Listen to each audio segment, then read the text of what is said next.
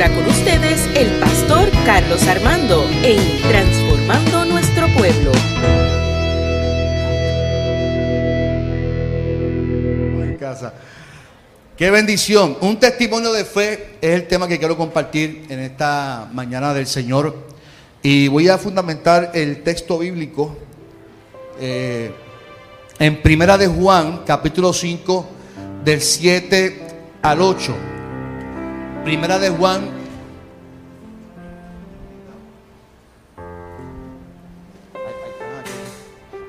Primera de Juan, capítulo 5, del 7 al 8.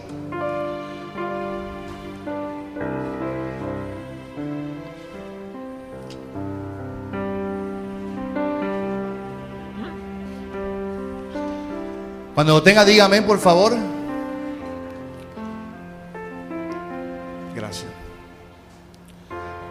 Son los tres que enseñan la verdad.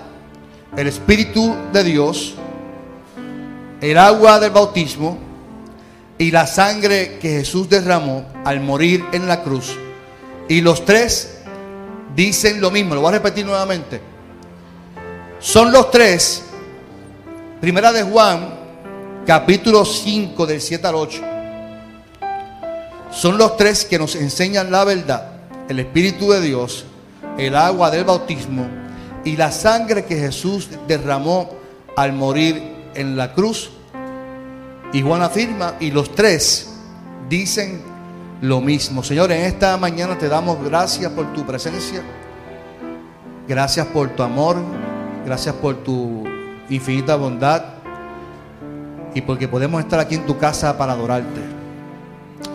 Que esta palabra sea de edificación para tu pueblo en esta mañana y que salgamos transformados por tu presencia. En el nombre de Jesús, ya conmigo, amén. Amén. Y amén. Un testimonio de fe es el, el texto, el, el, tema que quiero compartir con ustedes en esta eh, mañana del Señor. Un testimonio de fe. Y cuando mencionamos la palabra testimonio, la misma tiene varios significados. Juan desde el comienzo de su carta, ¿verdad? Hablamos de Juan, eh, eh, cuando crea su carta está siendo bien intencional en su propósito de impactar a los lectores y los que están escuchando. Recuérdense que en aquel tiempo estaba el que, estaba el que leía la carta, porque no todos leían, y estaba el que escuchaba. Así que la intención era impactar tanto como el que leía como al que escuchaba. Y constantemente Juan está mencionando de lo que se supone que digamos y que hagamos. O sea, que no haya una dicotomía en, nuestra manera de vivir. Juan está claro en que en cuáles son las acciones o cómo debe vivir el cristiano, cómo debe vivir un hijo de Dios. Así que él está claro y está confrontando, ¿verdad? Por, por ejemplo, en el capítulo 1 dice, el versículo 6, si decimos que somos amigos de Dios y al mismo tiempo pecando, entonces resultamos ser unos mentirosos que no obedecen a Dios.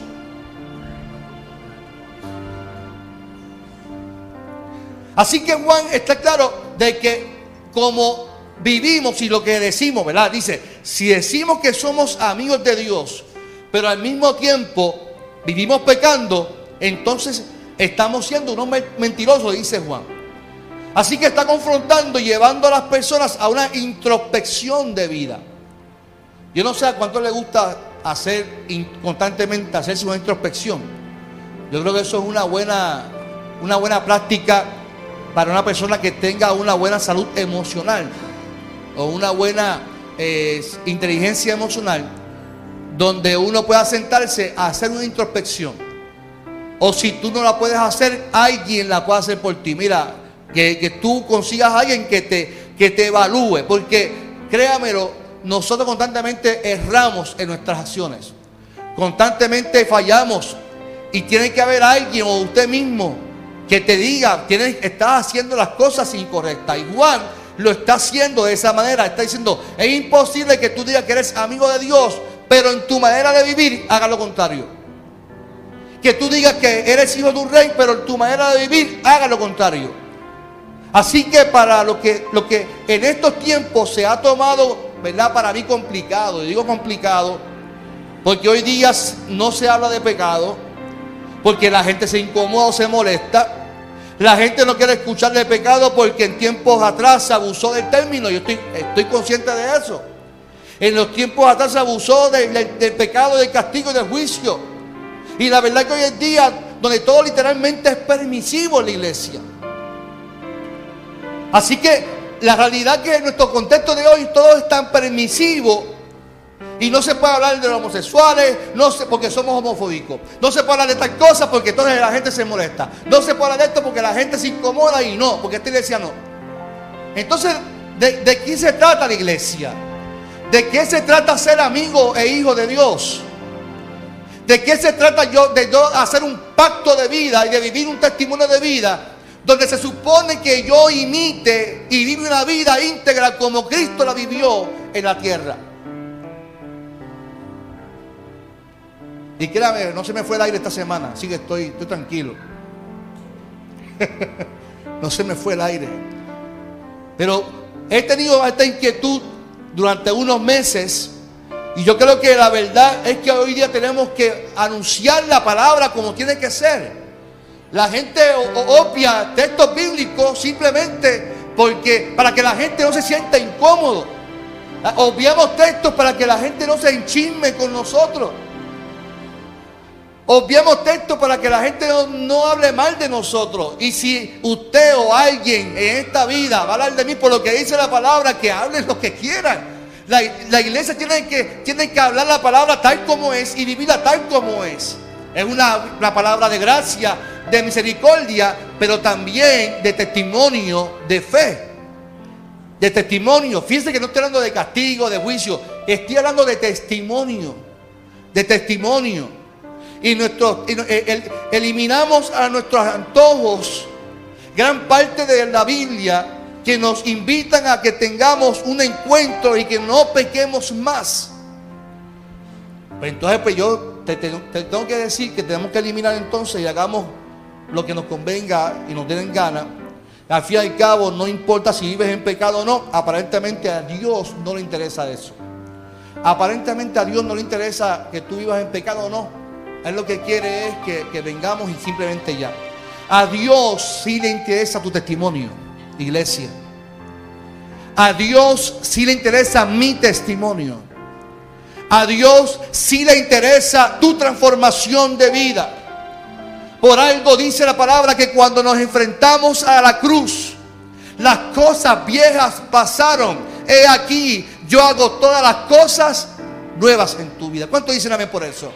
Así que así a Dios le importa tu transformación. A Dios sí le importa tu cambio de mente. A Dios sí le importa tu cambio de vida. A Él sí le importa. Por eso Jesús le dijo a esta mujer cuando le encontraron en pecado, vete y no peques más. Así que a Dios le importa. Y el capítulo 2 comienza entonces Juan hablando que tenemos un defensor en Jesucristo. ¿Cuántos saben que ustedes tenemos un abogado en Jesucristo? Y, Juan dice, yo los quiero a ustedes como hijos. Por eso les escribo esta carta para que no pequen. Pero si alguno peca, Jesucristo es justo y nos defiende ante, Dios el Padre. Pecado para mí es una palabra que se ha mal, se ha mal utilizado históricamente. Porque todo lo que la gente hace hoy en día es pecado. Digo, históricamente, si te pones un pantalón es pecado. Si haces esto es pecado. Si haces esto es pecado. Y uno dice, Dios mío, crea, crea una, ansiedad en la vida del ser humano. Y créame que la iglesia no está para crear ansiedad a la gente. La iglesia no está para crear ansiedad de que si haces esto bien o mal. No está para crear ese sentimiento. La iglesia está para liberar a la gente, para transformar al ser humano no para señalarlo y juzgarlo. Y, mi intención en esta mañana no es juzgar, ni mucho menos señalar. Mi intención es que hagamos esa introspección y que miremos nuestra manera de vivir. Porque si de alguna manera nosotros pecamos, que lo hacemos, tenemos a un Dios que entregó a su Hijo para que su Hijo sea el abogado tuyo.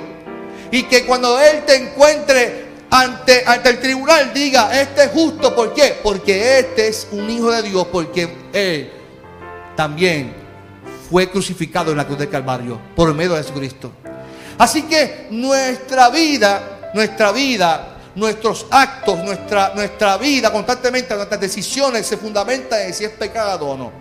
Y fíjense que en el Antiguo Testamento, en el Antiguo Testamento, Deuteronomio dice, escoge entre el bien y el mal. No te dice que es pecado.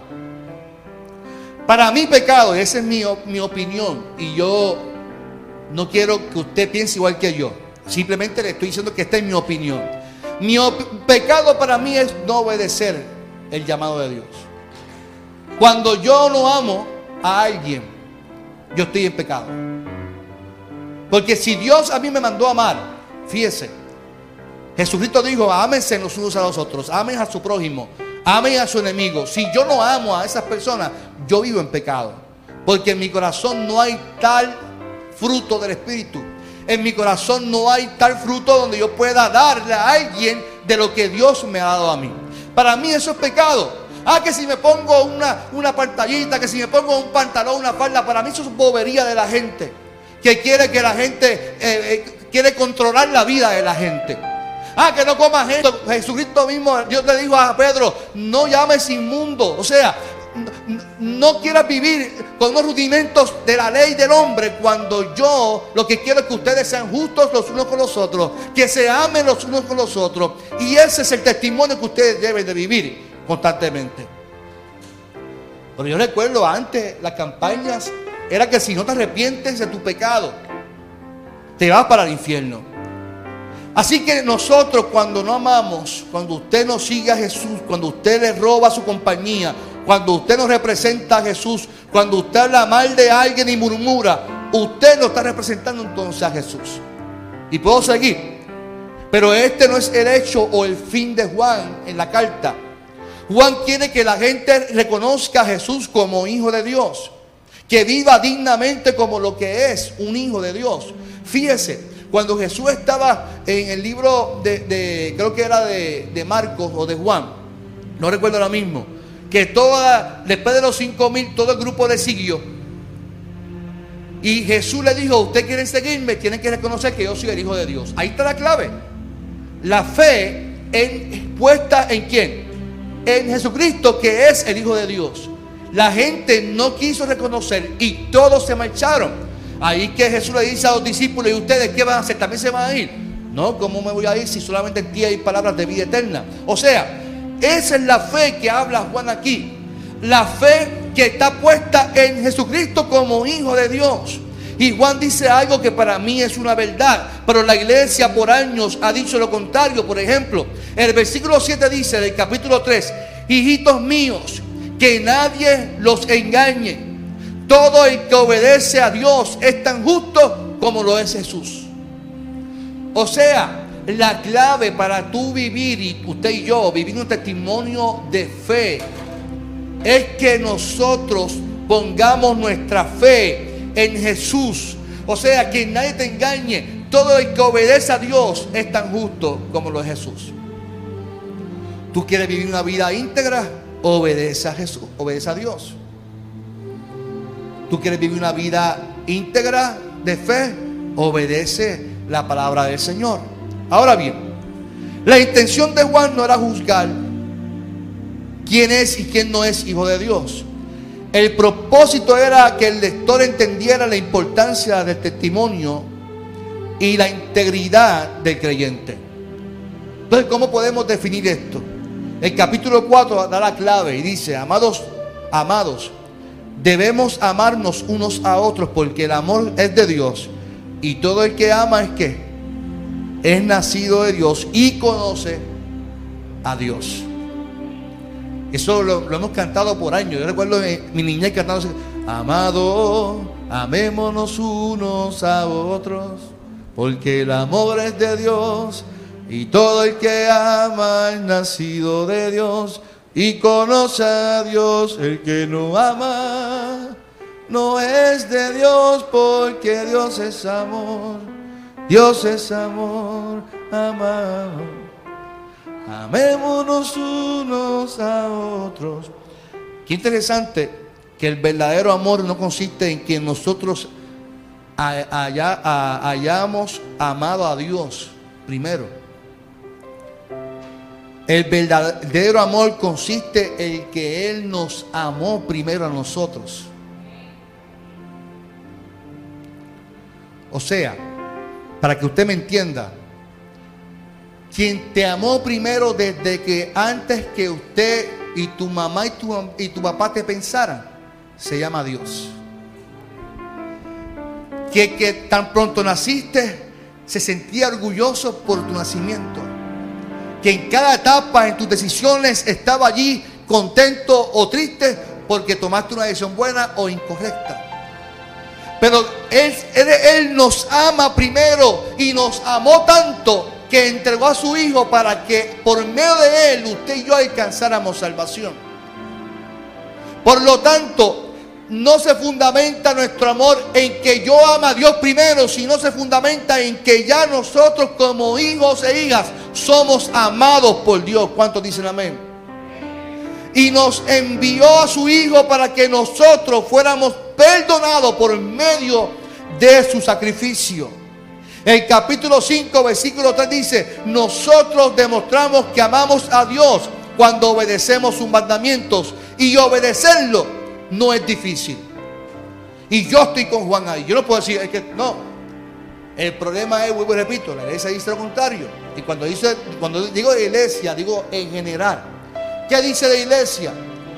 Que nosotros somos pecadores y que es difícil, es verdad, no pecar. Y que las tentaciones, cuando te sientas tentado, ¿sabes una cosa? Una cosa. Yo puedo testificar de que yo estuve en la calle. Yo fui, estuve en la calle, fui a discotecas, estuve en jangueo y me reconcilié con Dios. Y cuando me enamoré de Dios, en mi transcurso de mi adolescencia y mi juventud, yo no puedo decir, es que la, la calle me llama otra vez para atrás. Yo no puedo decir eso, ¿sabes por qué? Porque yo encontré un verdadero amor que me amó tal como soy. Con mis imperfecciones, con, mi, con mis defectos, con mi charlatanería como, como soy. Así encontré ese, ese amor. Y a pesar de que he encontrado el pecado tan grande dentro de la misma iglesia, porque lo he encontrado, eso no me ha alejado de Dios. Al contrario, me ha aferrado más a Dios. La gente busca cualquier excusa para irse de la iglesia. Sin embargo, nosotros tenemos que poner nuestra mirada en la cruz. Ah, que si no me llaman, que si aquello y la queja y aquello, que si no me dan oportunidad, que es aquello. Y, buscamos cualquier pretexto para salirnos de la iglesia. Y la iglesia, usted y yo tenemos que entender que nosotros, a quien, nos, quien se entregó en la cruz, quien te amó primero, quien te perdonó se llama Jesucristo. Yo no, yo soy un pecador igual que usted. Que no quiero volver para atrás. Que no pienso y la calle para mí no es atractiva. Por eso yo estoy con Juan donde dice, y obedecerlo no es difícil. ¿Por qué no es difícil? Porque cuando tú tienes un encuentro con Dios, cuando tú te encuentras con el madero en la cruz del Calvario, cuando te encuentras con aquel que te ama y te abraza con todas tus, con arrugas y con tus manchas. Y no te juzga, no te mira, no te dice que, que tú has hecho en tu vida, sino que te abraza y dice, bienvenido a mi casa. Y lo único que te sabe dar es amor. ¿Cómo yo voy a mirar la calle como una alternativa en mi vida? ¿Cómo yo voy a mirar la calle como una alternativa si obedecerlo no es difícil? La iglesia te va a pintar, no, porque quiere, sé que la calle, no, no, la calle no, no, no es atractiva. La bendición está en mantenerte fiel. La, bendición está en mantener tu pisada, tu, tu, vida a los pies del maestro. Cuando dicen amén en esta mañana. Tú debes de buscar a Dios con todo tu corazón y con toda tu vida y que tu pasión por Él sea tanta que, que, que, que sea tu, tu vida, servir al Señor. Mi mamá me decía, tú eres como Samuel, el de la Biblia. Si había que limpiar ventanas, ahí estaba, ahí yo estaba limpiando ventanas en Villa Prada. Si había que barrer, ahí estaba barriendo. estaba enamorado de la iglesia. Y sigo enamorado. Desde los 18 años y tengo 44, voy para 45. Un nene. Un nene, Juana. Me siento como un nene, pero yo sé que soy todo un doncito ya. Por lo tanto, tenemos que cultivar un testimonio de fe en nuestra vida, lo que dice el texto. Juan dice, son los tres que nos enseñan la verdad. El Espíritu de Dios, el agua del bautismo y la sangre que Jesús derramó al morir en la cruz. Y los tres dicen lo mismo. Ante la lucha de Juan, ante el mensaje distorsionado de, de aquel tiempo, que la gente en la iglesia no validaba la cruz.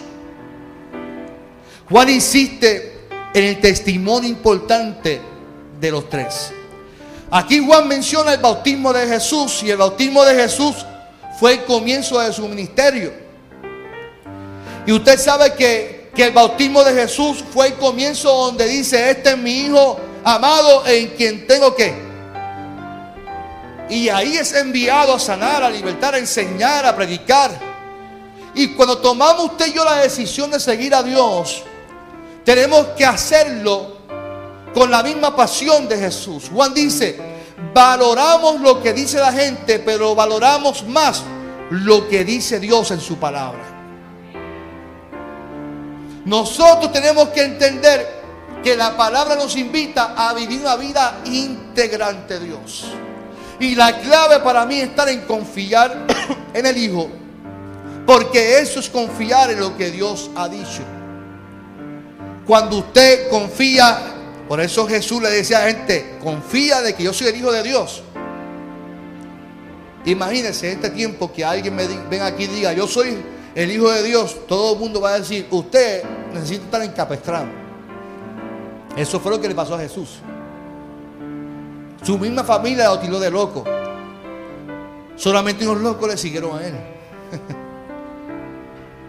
Entonces, nuestra fe está puesta en, en, Jesús. Y al estar puesta en Jesús, nos invita a vivir una vida íntegra según la vivió Él, porque Él era el Hijo de Dios. Así que la clave está en confiar en el Hijo de Dios, porque eso es confiar en lo que Dios ha dicho en su palabra. ¿Cuál es tu mayor testimonio, iglesia? Ante las circunstancias, ante las adversidades, ante las tentaciones. ¿Cómo nosotros reaccionamos ante la crisis? ¿Cómo nosotros vivimos en este tiempo que estamos viviendo? Donde todo es permisivo. Donde yo tengo tanta preocupación ahora que tengo dos hijos y todo lo que se, todos los, hasta los anuncios ahora promueven el homosexualismo y, el lesbianismo. Y yo no tengo, fíjese, yo no, a, mí me pueden tildar muchas cosas, pero yo no tengo problema con un homosexual que venga a la iglesia, pero no me lo intenten de, de meter por ojo, boca y nariz. Porque no es el patrón, no es el orden divino, no es el orden. Si existen homosexuales, existen, yo no tengo problema con eso, que se, se, sienten ahí, que no tengo problema. Pero no me inculquen eso como parte de mi, de mi familia, de mi enseñanza, porque no es el orden, lo que la Biblia establece es otra cosa. Dios creó un hombre y una mujer, no tengo problema con eso. Ah, que tú entiendes que es lo que tú deseas hacer, esa es tu decisión, no es la mía. Yo la puedo respetar. Hasta, hasta bauticé un homosexual, no tengo problema con eso, créame, no, no tengo problema. Ahora, mi problema está en, la distorsión que nuestra sociedad tiene como enseñanza. Que nos está metiendo por la televisión. No hay serie de Netflix. No hay serie de Netflix que haga Netflix que no inculque esos valores en los niños en la gente. Ojo, no hay serie. No hay en Netflix que usted la ponga y que no hayan dos hombres besándose o dos mujeres besándose. No hay, todas están metidas. Y eso es lo que hoy en día es bueno. Y, y, hablar de esto, entonces ahora me van a tirar a mí porque yo estoy hablando de esto. No tengo problema. Pero yo tengo que decirle a mi hijo, este es el orden que yo creo. Y tengo que decirle como pastor a mi iglesia, este es el orden que yo creo. Y si la escuela quieren hacer otra cosa, eso es problema de la escuela. Lo que la iglesia establece y lo que Dios establece, la iglesia tiene que defenderlo hasta la muerte. Y no es que no, no es que odiemos, fíjense, yo no estoy dando de odiar. Yo vuelvo y repito, yo bauticé a un homosexual y lo amo mucho como ser humano. No tengo problema con que se sienten y que vengan a la iglesia. La iglesia está abierta para todo el mundo. Para mí, la gente dirá, pero homosexual, sí, pero también está ahí que murmura, y bochinchero también está en la junta y están como diáconos también. Están ahí los, los, que murmuran y los que hablan mal de, también del pastor. ¿Qué hacemos con esa gente? ¿Los votamos también de la iglesia? ¿Qué hacemos con la gente que, que habla mal y que roba y se sienta en los bancos? Y nadie sabe que está robándose cosas en, en los trabajos. ¿Qué hacemos con esa gente? Ah, porque que somos sexuales. No, que se sienten también y que vengan a la iglesia. También merecen perdón. Al igual que yo también merezco perdón. Al igual que todos ustedes también merecen perdón. Todos merecemos el mismo perdón. Yo estoy hablando de valores del reino. Estoy hablando de principios, de enseñanza. Estoy hablando de lo que se nos está inculcando. En este tiempo, hoy es, es tan difícil enseñar porque todo es tan permisivo. Hay un refrán que dice por ahí, nuestra sociedad está changuita. Puerto Rico está changuito. Y después que no, no, podemos hablar nada porque la gente se... Una, hay una generación de cristal que no podemos hablar nada que se hieren de nada. y nosotros tenemos que hablar la palabra con amor, pero tenemos que hablar la palabra como es. Porque la palabra de Dios es palabra de Dios donde quiera que usted y yo la podamos pintar. Así que Juan insiste que el mensaje de la iglesia es el Padre, es el Hijo y es el Espíritu Santo. Iglesia, permitamos que estos tres comiencen a hacer y continúen haciendo la obra en nosotros.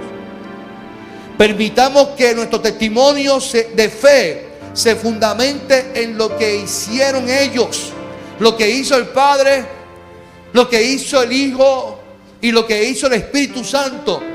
Ellos tres dicen la verdad, que lo que ellos hacen sea de impacto en la vida de otros para la gloria de nuestro Dios. ¿Cuánto dicen amén en esta mañana? Por lo tanto, nuestro testimonio de fe, hoy que Blanca se bautiza, hoy que bautizamos a Blanca, aunque no vamos a sumergirla, vamos a hacer por aspersión, pero el significado es el mismo. Morir a nuestro yo, morir a nuestro pecado, morir a nuestras encores, a nuestras situaciones y levantarnos como Él se levantó de los muertos y permitir que desde hoy Él comience a hacer algo en nuestras vidas.